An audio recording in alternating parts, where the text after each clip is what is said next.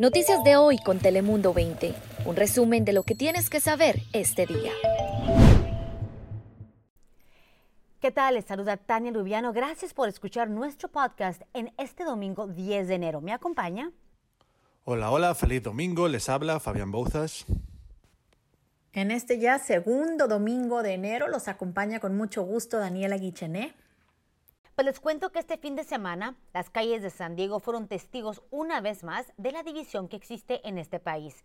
La tarde del sábado, las calles de Hormlet y Mission Boulevard en Pacific Beach fueron invadidas por manifestantes a favor y en contra del presidente Donald Trump.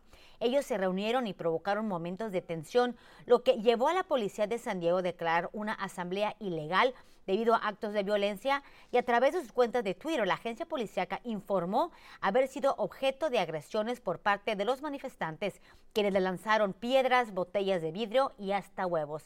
Agentes pidieron a los residentes que se mantuvieran alejados del área y advirtió que los que permanecieran pudieran ser multados o arrestados. La protesta se llevó a cabo cerca de las 3 de la tarde.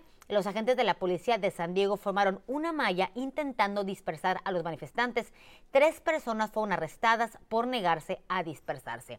Y en plena pandemia y en medio de una orden de quedarse en casa, decenas de negocios, y tal vez usted lo ha notado, siguen sin respetar la orden de salud pública. Bueno, usted se preguntará, ¿qué están haciendo las autoridades al respecto? Escuche, de acuerdo al Departamento de la Policía de San Diego, en los últimos días han visitado más de 100 comercios que sospechan no están siguiendo la orden de salud pública y han multado al menos siete de ellos. En distintos puntos de nuestro condado ha sucedido esto. Sin embargo, los dueños de restaurantes dicen que el no poder ofrecer servicios en sus establecimientos como restaurantes están matando a sus negocios y dejando en la calle a sus empleados y no planean obedecer la orden de salud pública. Por su parte, la policía de San Diego junto con el alcalde Todd Gloria dijeron que seguirán monitoreando a los negocios que sospechan la están violando. Ahora pasamos con Daniela, la autoridad en el tiempo. Hola Tania, buenos días, bonito domingo para todos. Pues otra vez amanecimos con fuertes vientos, sobre todo allá en la zona de las montañas y también en los cañones, y aunque la advertencia emitida por el Servicio Meteorológico Nacional vence hoy a las 10 de la mañana, durante la noche pues se va a volver a intensificar el viento y durante las primeras horas de mañana lunes va a ser pues todavía un poquito más fuerte, por lo que el riesgo de incendios se mantiene latente aquí en el sur de California. En cuanto a las temperaturas, muy agradables, otra vez entre 5 y 10 grados más arriba de lo normal, quedando en 71 para el centro de la ciudad, 73 para el interior, montañas fresco todavía con 55 y en los desiertos casi casi estarán llegando a los 70. De hoy al miércoles los cambios que tendremos van a ser mínimos, los termómetros irán hacia arriba, pero lo más marcado va a ser, escuchen bien, para jueves, viernes, incluso para el sábado también. A muchos seguramente pues les van a ganas de ir a la playa, para entonces ya habrá vencido el aviso por peligro en las playas, esto por las altas mareas y el alto oleaje que hemos tenido desde hace ya más de una semana. Recuerden, termina el martes a la una de la tarde, solo que si piensan ir a la playa, llévense su traje de baño, su bronceador y también una chamarra, porque si no van a tener que correrle a su casa antes de que se oculte el sol, porque ya de noche las temperaturas van a seguir siendo bastante frías. Así es que para esta semana que viene seguro usaremos chanclas, botas, trajes de baño con shorts y también chamarras. Feliz domingo, Fabián. Adelante.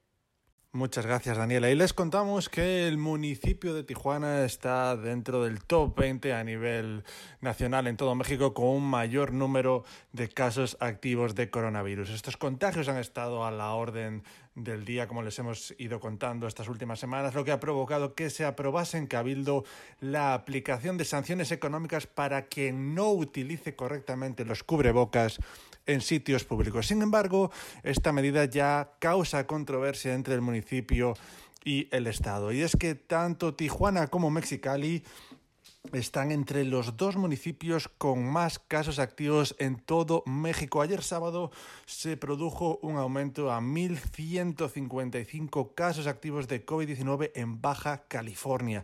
De ellos, 488 tan solo en Tijuana. Por ello, autoridades municipales aprobaron la aplicación de multas para quienes no utilicen cubrebocas en la vía pública. Todo esto después de que meses atrás se había planteado esta iniciativa que busca solo aminorar los contagios. Hay quienes opinan que solo así se podría tener un mejor control de esta pandemia. De acuerdo con lo aprobado por el Cabildo, el coste de las multas por no usar cubrebocas en espacios públicos oscilaría entre los 400 y los 1.300 pesos aproximadamente. Sin embargo, esto todavía tiene que ser publicado en el diario oficial del Estado. El gobernador de Baja California, Jaime Bonilla, ya ha dejado claro su disconformidad con esta medida. Le escuchamos. No creemos nosotros en este tipo de medidas, no estamos de acuerdo en este tipo de, este, penalidades, eh, porque ¿qué es lo que sigue? Los van a multar y los van a multar 10 veces. ¿Y qué van a ir por ellos para encarcelarlos? ¿O van a ir por sus propiedades? ¿Qué, qué es lo que sigue de esto? ¿Un toque de queda? No se puede. tenemos que convencer a la gente de que se cuide. Esta reacción, como ven, ha causado controversia, pues en municipios como Mexicali se han estado aplicando este tipo de sanciones desde abril del año pasado. Cuando sea publicado en el Diario Oficial del Estado o la Gaceta Municipal, serán agentes de policía los encargados de emitir estas sanciones que en primera instancia se basan en una amonestación e incluso podrían ofrecerle de manera gratuita un cubrebocas en caso de que no lo tengan y según lo aprobado, quienes infrinjan el reglamento y no tengan recursos para pagarlo podrían hacerlo con servicio comunitario. Sin embargo, como explica la regidora Mónica Vega, la realidad es muy simple. Escuchen. Por supuesto que hay distintas posturas, pero la realidad es muy simple. ¿eh? Eh, quienes no quieran ser sancionados, lo único que tienen es que utilizar su cubrebocas. Y esto es lo que está pasando ahora mismo en Baja California. Tania, desde aquí instamos un día más a toda nuestra audiencia, a toda la población, a ambos lados de la frontera, a usar cubrebocas en todo momento en lugares públicos, ahora también para evitar todas estas multas. Cuéntanos, Tania, ¿qué tenemos para terminar este podcast?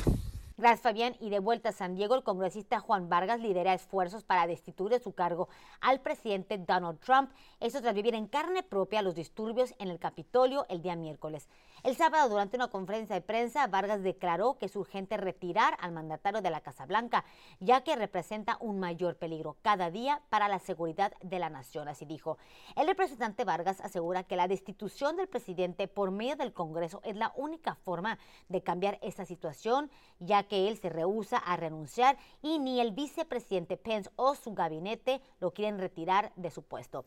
Vargas dijo, el Congreso ha escrito un borrador para la destitución de Donald Trump. Asegura que él es uno de 12 legisladores que luchan para que el Senado considere en los próximos días retirar al líder de los Estados Unidos de su cargo. Así llegamos al final de nuestro podcast dominguero. No olvide escucharnos todos los días para que esté enterado de las últimas noticias en donde te ofrecemos información de San Diego y Tijuana a tu alcance todos los días. Yo soy Tana Lubiano. Noticias de hoy con Telemundo 20. Suscríbete, ponemos información a tu alcance todos los días.